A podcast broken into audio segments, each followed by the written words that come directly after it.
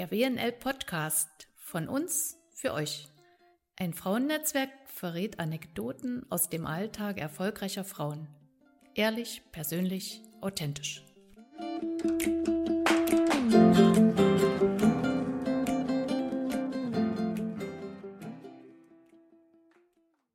Ja, liebe WNLerinnen, es ist wieder mal soweit. Wir setzen unseren Podcast fort und in dem Falle ist es natürlich ein hochaktueller Podcast, der in die Zeit passt.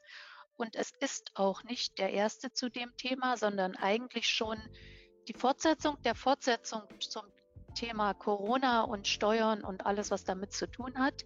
Sie hören uns gut zu und merken auch an den Fragen, dass ganz viel Interesse da ist und haben uns deshalb zu dieser Fortsetzung in dieser Woche entschieden.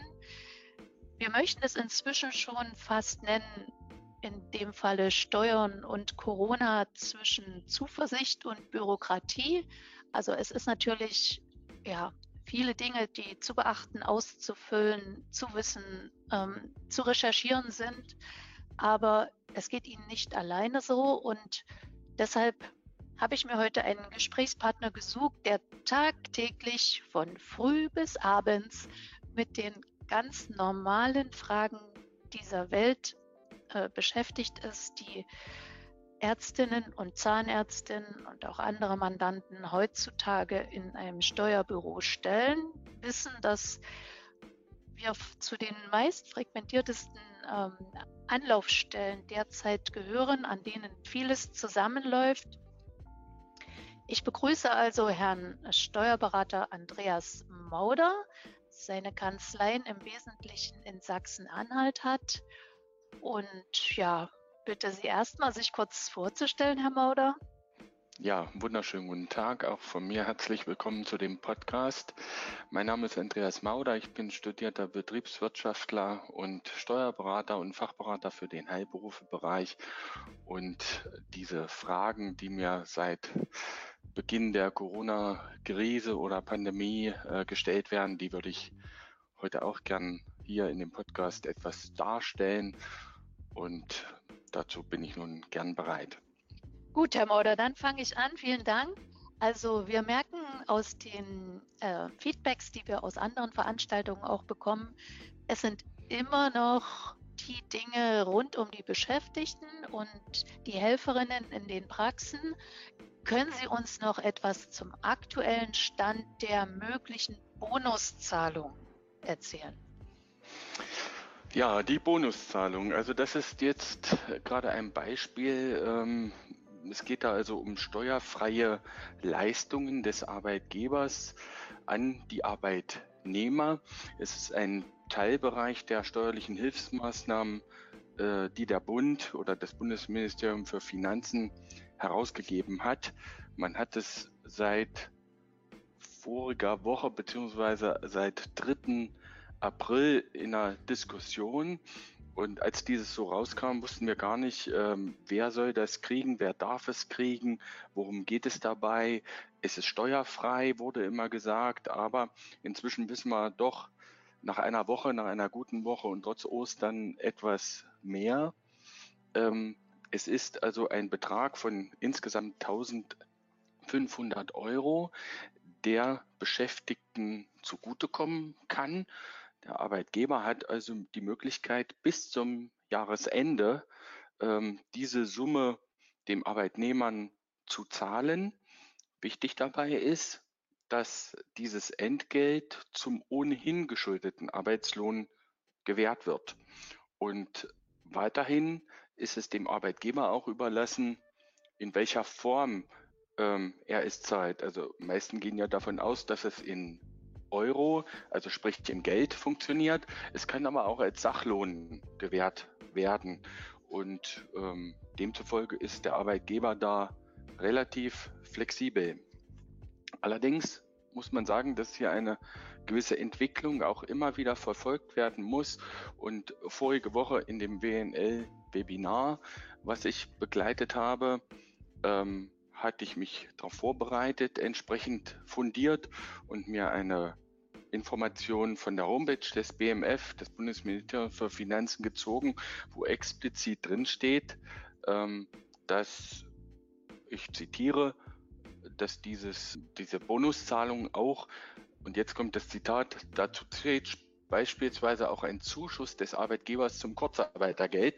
Das heißt, hier war man der Meinung, dass also eine Aufstockung des Kurzarbeitergeldes sogar kombiniert werden kann mit diesem Bonus. Allerdings muss ich jetzt sagen, kam am Donnerstag, also am grünen Donnerstag, kam ein Schreiben raus, ähm, ein sogenanntes BMF-Schreiben. Und ein BMF-Schreiben hat die Funktion, dass es den Verwaltungen vorschreibt, wie die gewisse Gesetzestexte und Richtlinien auszulegen haben und anzuwenden haben. Und da steht nunmehr drin, ähm, dass diese Bonuszahlung ähm, nicht mehr für die Aufstockung zum Kurzarbeitergeld verwendet werden dürfen. Und das ist die neueste Information, die uns hierzu vorliegt. Man sieht selbst daran, dass das BMF einmal so kommuniziert und dann doch wieder äh, sich selbst widerspricht und ähm, eine neue Regelung dazu erlässt. Und das ist ein, doch ein gutes Beispiel für diese Zeit aktuell.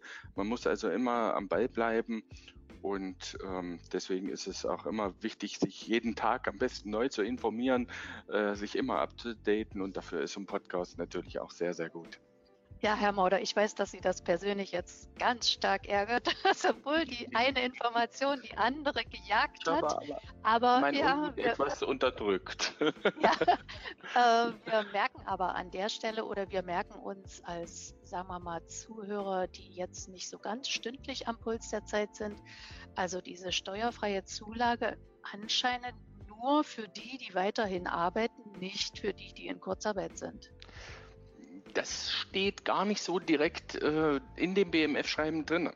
Ähm, ich denke, dass ja viele Ärztinnen und äh, Zahnärztinnen und ähm, Heilmittelerbringerinnen ähm, auch ähm, doch das Personal und sie selbst natürlich auch ähm, Leistungen erbringen und auch nicht so einfach in dieser Zeit. Und deswegen könnte ich mir durchaus vorstellen, ähm, dass man das auch dafür zahlen darf. aber eben nicht als direkte Aufstockung, um eins zu eins zum historischen Netto zu kommen. Ja, so würde ich, das würde ich nicht riskieren, äh, weil es da explizit so drin steht.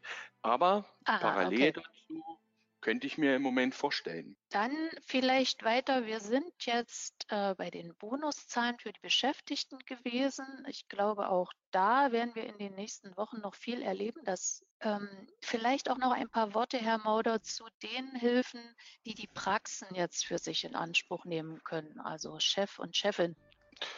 Ja, also da muss man im Prinzip auf die äh, verweisen, äh, auf die Seiten verweisen, die das äh, BMF so ähm, vorgibt. Und ich rede hier nur von, von Maßnahmen, die natürlich unser Berufsstand der Steuerberater hier äh, zu äh, nicht vertreten, aber, aber sich drum kümmern muss.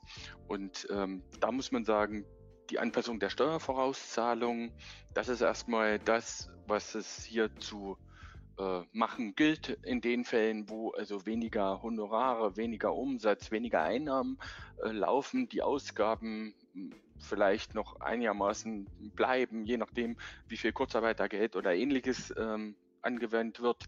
Und ähm, dann darf man also die Steuervorauszahlungen, die festgesetzt sind, herabsetzen mit einem entsprechenden Antrag. Wichtig ist immer in allen Richtungen, dass man reagiert und oder agiert. Und ähm, man darf jetzt also nicht äh, Vogelstrauß Taktik an den Tag legen und den Kopf in den Sand stecken, sondern eher äh, auf die Berater, auf die Steuerberater zugehen und sagen, ich möchte gerne das, ich möchte gerne das. Und dann guckt man, was man umsetzen kann. Also Anpassung, sprich Minderung der Steuervorauszahlung äh, sogar auf Null. Und da schlage ich auch immer unseren Mandanten vor, dass man sagt, ab 10.06. auf Null gehen erstmal ähm, und dann mal gucken, wo die Reise den Rest des Jahres hingeht. Ähm, die meisten haben ja zum 10.03. ihre Einkommensteuervorauszahlung schon geleistet. Ähm, hier kann man auch über einen Herabsetzungsantrag nachdenken, wobei jetzt eher mein Gefühl ist, dass dieses erste Quartal doch in den Praxen äh, recht gut gelaufen ist und dadurch auch noch keine großen Minderung an Honoraren und somit auch Gewinnen äh, verspürbar sind. So würde ich mich jetzt mal festlegen. Es kommt natürlich im Einzelfall äh, darauf an und ähm, nichtsdestotrotz merkt man von den Liquiditätsengpässen im Moment noch nichts. Dann, wenn Steuerzahlungen festgesetzt sind, meinetwegen auch für Vorjahre, für 2018 kommen noch Steuerbescheide rein, für 2019 hm, so langsam. Auch dann kann man die festgesetzten Steuerzahlungen ähm, auch einen Stundungsantrag stellen und das als weitere Maßnahme in Erwägung ziehen. Diese Stundungen äh, laufen zinslos und äh, sollen auch bis Ende des Jahres gelten. Wer möchte, kann auch eine Ratenzahlung vereinbaren, je nachdem, wie jeder so in der Lage ist, äh, das bezahlen zu können. Wichtig ist immer, dass man hier äh, seine Liquidität erstmal behält, um vielleicht die drohenden Engpässe zu überwinden. Und ähm, zudem raten wir schon, ähm, das dritte Variante, die man dann hätte, wenn man nicht mehr zahlen kann und gar keine Stundung gehabt oder keine Stundung beantragt äh, hat, dann wären die Vollstreckungsmaßnahmen, die dann schon eventuell laufen, die wären ausgesetzt und auch bis äh, scheinbar Jahresende geschoben. Und das sind so diese drei Maßnahmen. Aber soweit muss man eben gucken, dass es zu den Vollstreckungsmaßnahmen gar nicht kommt, ähm, sondern eben vorher reagieren, Anpassungsanträge stellen oder Stundungsanträge stellen und dann erst komme ich ja zur Vollstreckung. Herr Mauder, hier nochmal an der Stelle eine Frage. Ähm, wie sind Ihre Erfahrungen? Wie großzügig oder unbürokratisch werden solche Anträge derzeit behandelt? Weil Stundung heißt ja eigentlich aufgeschoben, ist nicht aufgehoben. Wir mhm. reden ja wirklich nur von Zeitgewinn. Wie geht das? Äh, naja, ähm, die, die ähm, Erfahrungen sind etwas unterschiedlicher Art, je nach Finanzamt.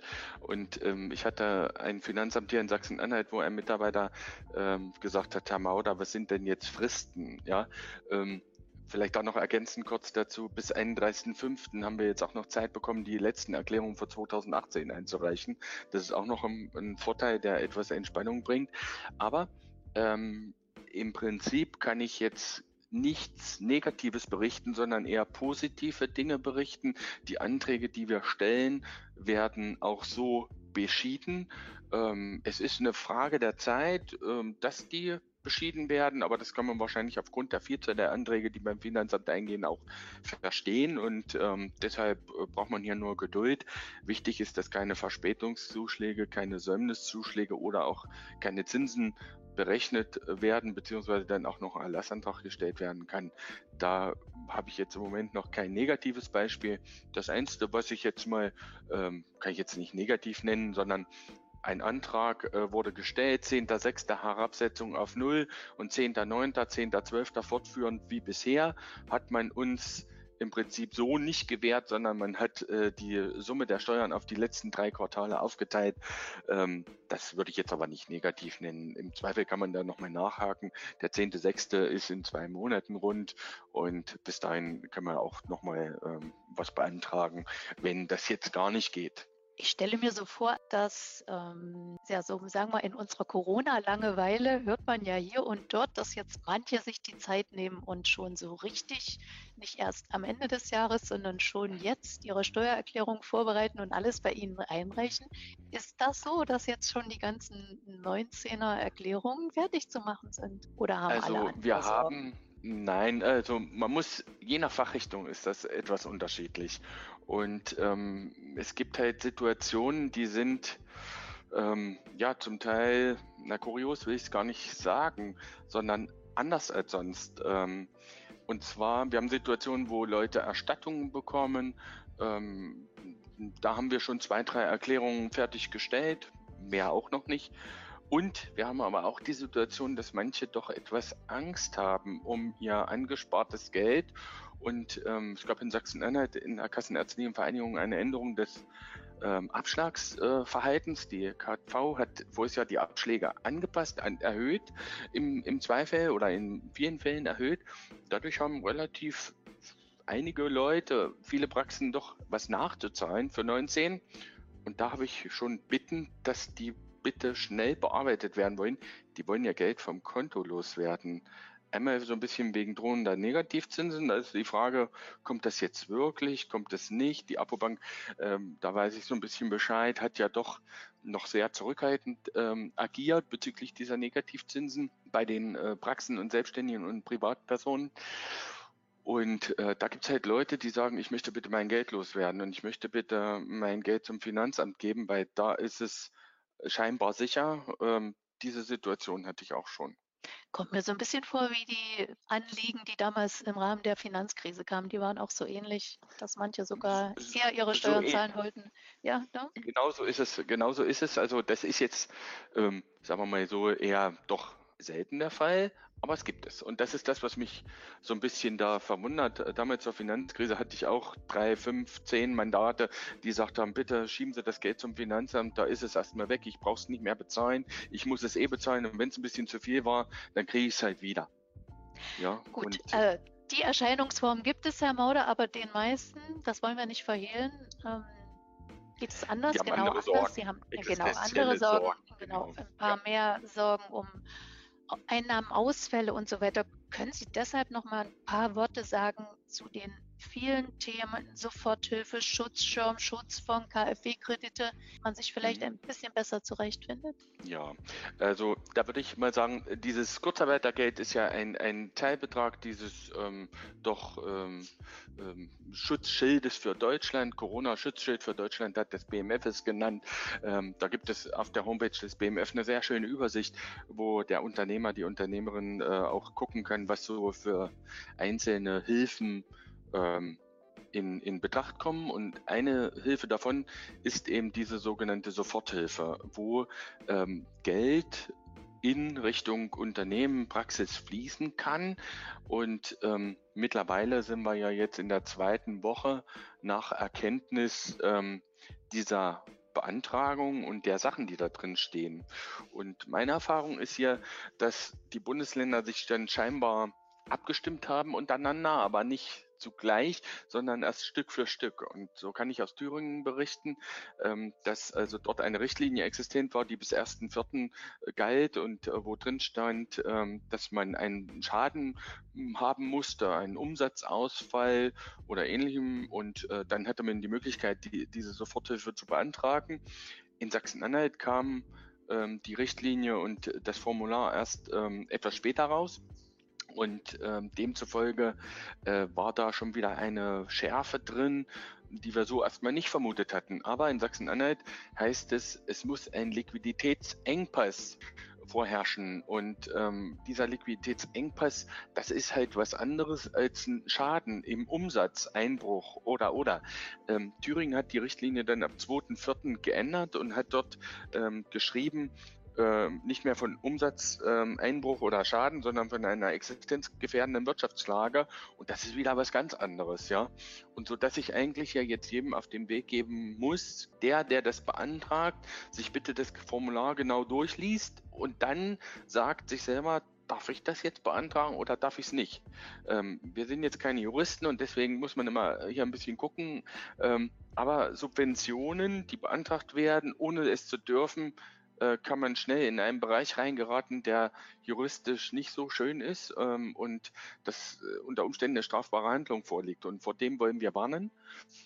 Ähm, zumal jetzt, ja, und das ist das nächste zu den Soforthilfen, ja auch diese sogenannten Rettungsschirme in dem Heilberufe-Segment doch ähm, ja zum Tragen kommen in der KV in, weiß ich es, äh, dass es schon quasi da ist in Sachsen-Anhalt, wird die Vertreterversammlung äh, der KV Sachsen-Anhalt wahrscheinlich diese Woche äh, tagen oder vielleicht diesen Monat, wird dann ein, ich nenne ihn mal Corona HVM Honorarverteilungsmaßstab beschließen und der da ungefähr sagt, dass also die Abschläge, die ähm, von der KV kommen, die im März in Sachsen-Anhalt nochmal eine Neufestsetzung erfahren haben, dass die bis Juni gezahlt werden. Und dann soll es wohl so sein, dass der Honorareinbruch in der KV bei den Kassenarztpraxen ähm, maximal 10% betragen soll. Das ist natürlich für die Praxen äh, gut, die sehr viel oder ausschließlich fast ähm, Kassenpatienten betreuen. Wer natürlich viel Privatversicherte oder Privatleistung, IG-Leistung oder Selbstzahlerleistung erbringt, oder GOE-Leistung, der ist natürlich da ähm, nur vom Rettungsschirm insofern äh, berücksichtigt, als die äh, Kassenleistung das betrifft.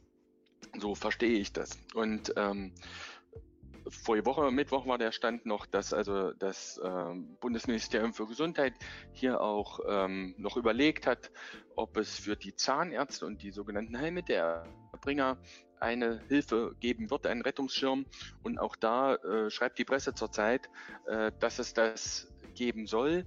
Und ähm, diese Maßnahmen ähm, sollen wohl bei den Zahnärzten ähm, da beziehe ich jetzt mich mal auf eine, auf eine Quelle ähm, der DZW Online. Herr Dr.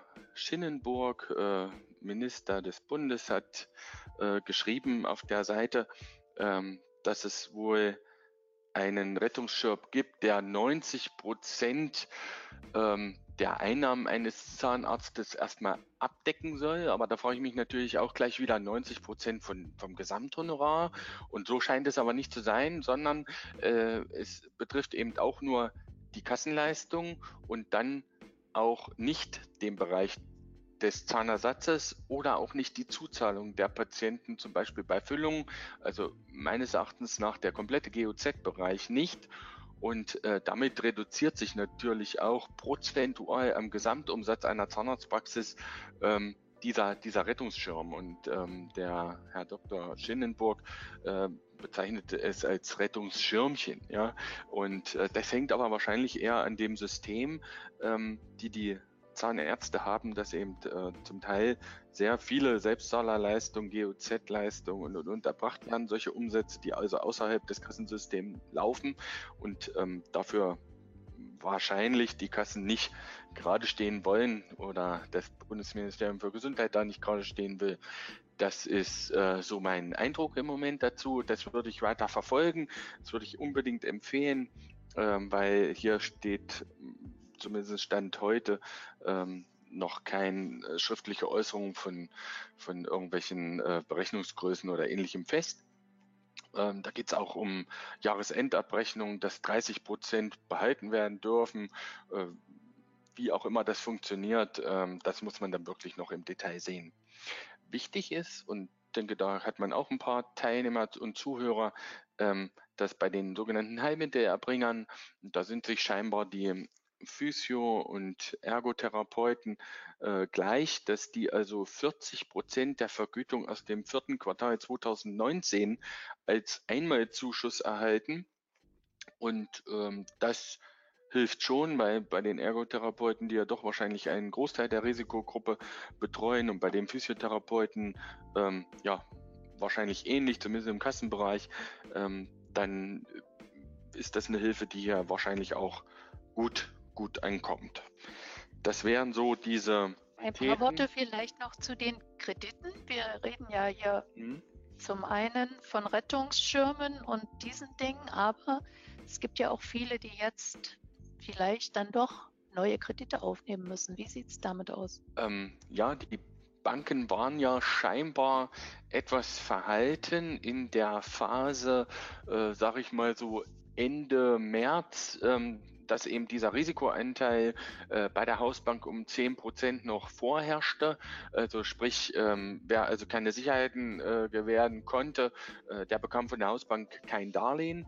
Ähm, das hat ja der Staat äh, nochmal geändert und hat gesagt, okay, es gibt eine ähm, hundertprozentige Haftungsübernahme der KfW, dieser staatlichen Bank und ähm, damit äh, sollen auch den Unternehmen, die damit äh, besonders betroffen sind und äh, keine Liquiditätshilfen von der Hausbank bekommen haben, auch finanzielle Mittel zur Verfügung gestellt bekommen. Allerdings muss ich jetzt aus meiner Erfahrung sagen, hat man das ähm, bei dem Heilberuflern doch relativ selten und ähm, die einschlägigen Banken, die doch ähm, ja sozusagen spezialisiert sind auf diese Berufsgruppen, ähm, die sind halt auch mit eigenem Konzepten, Produkten oder, oder Offerten äh, an den Markt gegangen. Äh, so weiß ich auch, dass die Apobank ein total flexibles äh, Darlehen im Moment ausreicht mit 2,9 Prozent Zinsen jederzeit tilgbar. Wer den Darlehensvertrag unterschrieben hat, muss ihn auch abrufen. Das ist also nicht gleich einem Konkurrent. Aber ähm, diese Flexibilität, die finde ich halt sehr gut und ähm, deswegen ähm, kann man das dann im Anspruch nehmen. Ich weiß auch, dass äh, die Banken zum Teil die Konkurrentlinien automatisch erhöht haben, wenn gewisse Voraussetzungen vorlagen. Und äh, wer da jetzt in seinem Online-Banking-Portal noch keine Erhöhung der Konkurrentlinie sieht, der muss einfach bei seinem Bankberater mal anrufen und fragen, wenn denn solche Mittel noch in Anspruch genommen werden müssen. Ich finde, wie gesagt, Flexibilität erstmal angebracht im Moment. Und wenn man dann weiter äh, voranschaut, vorwärts schaut und äh, sich dann herausstellt, wie groß der Kapitalbedarf überhaupt ist, da kann man sich ja immer noch dazu entschließen, dann dieses in Anspruch genommene Betriebsmitteldarlehen mal umzufinanzieren, dann in ein Festdarlehen mit einer festen Tilgung, mit einer festen Laufzeit und, und, und. Also äh, Flexibilität ähm, ist, ist sehr wichtig und, und man kann dann durchaus immer den betriebswirtschaftlichen Spruch äh, hernehmen und sagt, Liquidität geht vor Rentabilität und äh, Liquidität ist des Unternehmers größtes Gut und deswegen äh, sind 2,9 Prozent Zinsen jetzt mal äh, eher zu vernachlässigen, denke ich mir, anstatt äh, wenn man jetzt sagt, ich kann das und das und das nicht mehr bezahlen. Wenn man das Wort Banken hört, Herr Mauder, denkt man ja automatisch, oh Gott, was brauchen die jetzt wieder alles? Die brauchen eine Auswertung, die brauchen eine die brauchen, die brauchen, die brauchen. Wie läuft das ab? Wie gehen Sie damit um? Ja, ähm, im Moment ähm, hat auch die BAFA, äh, die BAFA ist ähm, Bundesamt für Wirtschaft und Ausfuhrkontrolle. Ähm, dieser Begriff ist sehr, um, ja, sehr, sehr umfänglich, aber ähm, dem einen oder anderen ist die BAFA vielleicht noch ein Begriff, weil die haben auch damals die Abwrackprämie ausgezahlt. Und diese BAFA hat ähm, für Berater, die gelistet sind, eine neue ähm, Richtlinie rausgegeben und hat dort ein neues Förderprogramm aufgelegt, wo es ähm, Beratung für Unternehmen, für kleine und mittlere Unternehmen ähm, zur Verfügung stellt. Ähm, und zwar ist das ein Betrag von, von 4000 Euro mit 0% Eigenanteil für den Unternehmer. Allerdings ist es äh, scheinbar so, und vielleicht wird sich es noch ändern, das muss man auch mal verfolgen, dass die äh, Unternehmen, die mit Umsatzsteuer nichts zu tun haben, also die sozusagen nicht vorsteuerabzugsberechtigt sind, was der klassische Arzt äh, ja eigentlich so ist, also zu 95 Prozent äh, aller Heilberufler, sage ich mal, äh, wird das äh, so sein, dass die allerdings die Umsatzsteuer selber tragen müssen.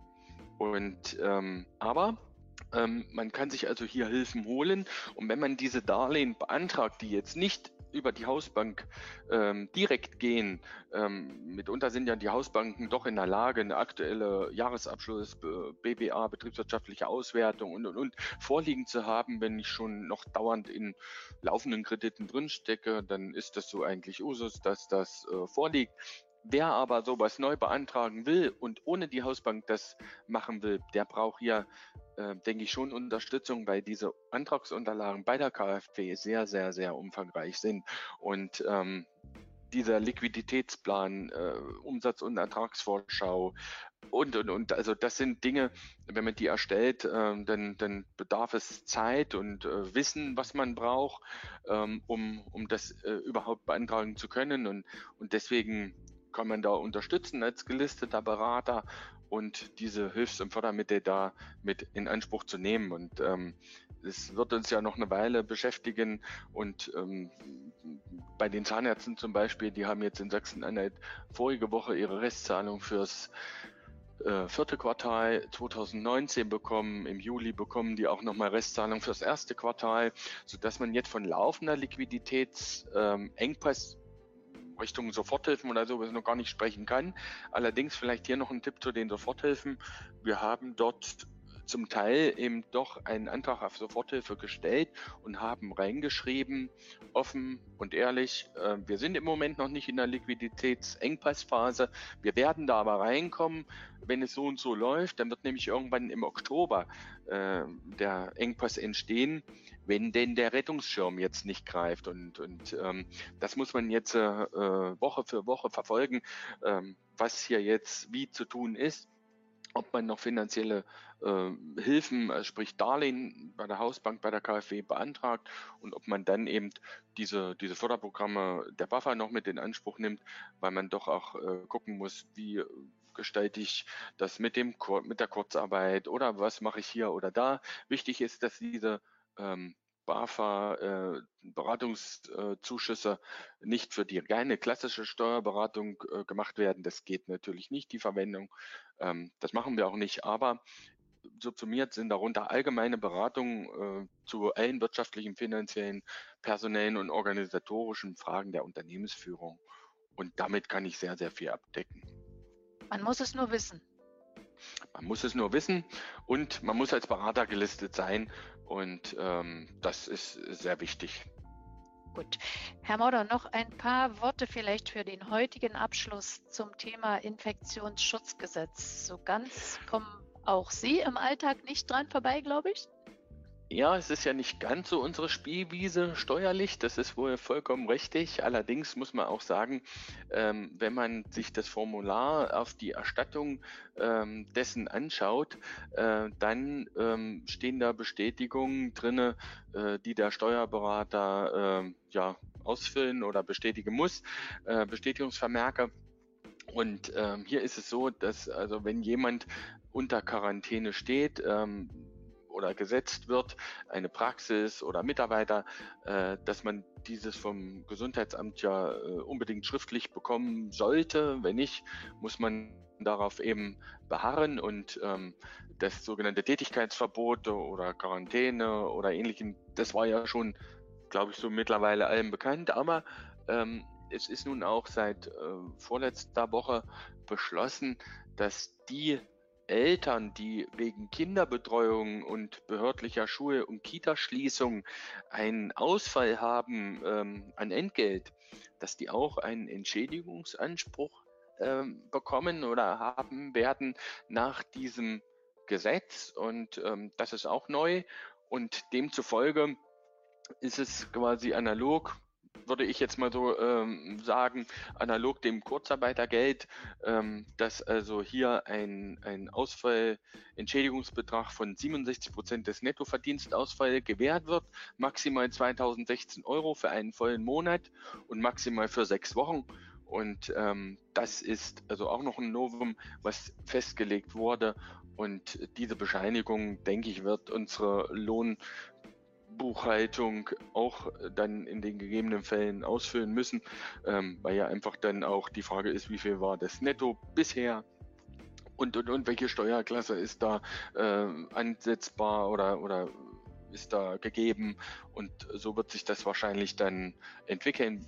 Dieses ähm, Formular dazu, äh, das habe ich noch nicht ganz äh, vor Augen, aber die, die Anfragen werden jetzt ähm, täglich bearbeitet, auch bei uns und da haben die Mitarbeiter voll zu tun. Es wird aber in jedem Falle über die Praxis ausgezahlt, egal aus welchem Topf es kommt. Habe ich das richtig verstanden? Ja, die ähm, Lohnfortzahlung erfolgt also über die Praxis weiter und der Arbeitgeber würde dann diese ähm, Entschädigungsanspruch ähm, ähm bei dem äh, Gesundheitsamt äh, beantragen. So scheint es mir im Moment auch. Ähm, Allerdings muss ich sagen, das kann sich morgen natürlich auch nochmal ändern oder es muss der Arbeitsrechtler dazu was sagen. Äh, das ist so ein bisschen die Überschneidung, die wir im Steuerrecht ja immer wieder haben. Ähm, ohne unsere ETL-Rechtsanwälte haben wir dann ähm, doch ähm, manchmal auch ein Problem. Und lösen das gerne mit denen zusammen. Herr Mauder, Krankenhausentlastungsgesetz, da noch ein paar Worte? Ja, ähm, wobei ich sagen muss, also die Pflegen ähm, ambulant, stationär, das sind ähm, dann die Bereiche, die uns hier ähm, berühren. Ähm, die Rettungsschirme ähm, für die KV, KZV und äh, Heilmittelerbringer habe ich ja schon äh, erwähnt. Ähm, hier ist es so, dass aus meiner Erfahrung in den ambulanten Pflegen ähm, hauptsächlich die ähm, die Tagespflegen betroffen sind, die geschlossen werden mussten. Und ähm, scheinbar ist es hier so, dass es auch äh, Zuschüsse gibt ähm, über die ähm, Maßstäbe, da soll es irgendwie um Januar-Umsatz gehen als Vergleich, ähm, der dann wohl als äh, Zuschuss äh, gewährt wird, um die Löhne bezahlen zu können. Meistens oder die Fälle, die ich jetzt kenne, ist es so, dass keine Soforthilfen beantragt werden können, oder Cook auch zum Teil gar nicht beantragt werden können, weil die 10 Prozent ähm, nicht erfüllt sind. Das kommt natürlich sehr äh, auf die Struktur in, in Speziellen im, in dem Pflegedienst an, ähm, was für einen Umfang hat die Tagespflege, was für einen Umfang hat der ambulante Dienst oder oder. Ähm, klar ist aber, ähm, dass also bei den äh, ambulanten Pflegediensten nicht ein herber Umsatzeinbruch zu verzeichnen ist. Das würde ich jetzt mal so unterschreiben. Und ähm, natürlich sagen auch manche Angehörige, die jetzt doch die Möglichkeit dann haben, ihre, ihre ähm, zu pflegenden Personen selbst zu pflegen, das auch in Anspruch nehmen. Das könnte hier und da zum Umsatzausfall führen. Aber im Großen und Ganzen äh, sind ja die älteren äh, und zu pflegenden äh, Personen ja, müssen ja weiter gepflegt werden. Und ähm, deswegen denke ich, dass die Pflege an sich im ambulanten Bereich ähm, wirtschaftlich jetzt eher nicht so betroffen ist, wenn es jetzt keine Tagespflege ist. Ähm, ja, das ist so im Moment mein Kenntnisstand. Ähm, da muss man natürlich individuell mal gucken und äh, scheinbar gibt es hier über dieses äh, Krankenhausentlastungsgesetz auch äh, Zuschüsse. Das würde ich jetzt einfach mal verfolgen ähm, und ähm, da muss man gucken. Vielen Dank, Herr Mauder. Also so wie ich Sie kenne, immer irgendwelche Neuigkeiten ähm, auf Lager. So war es auch heute.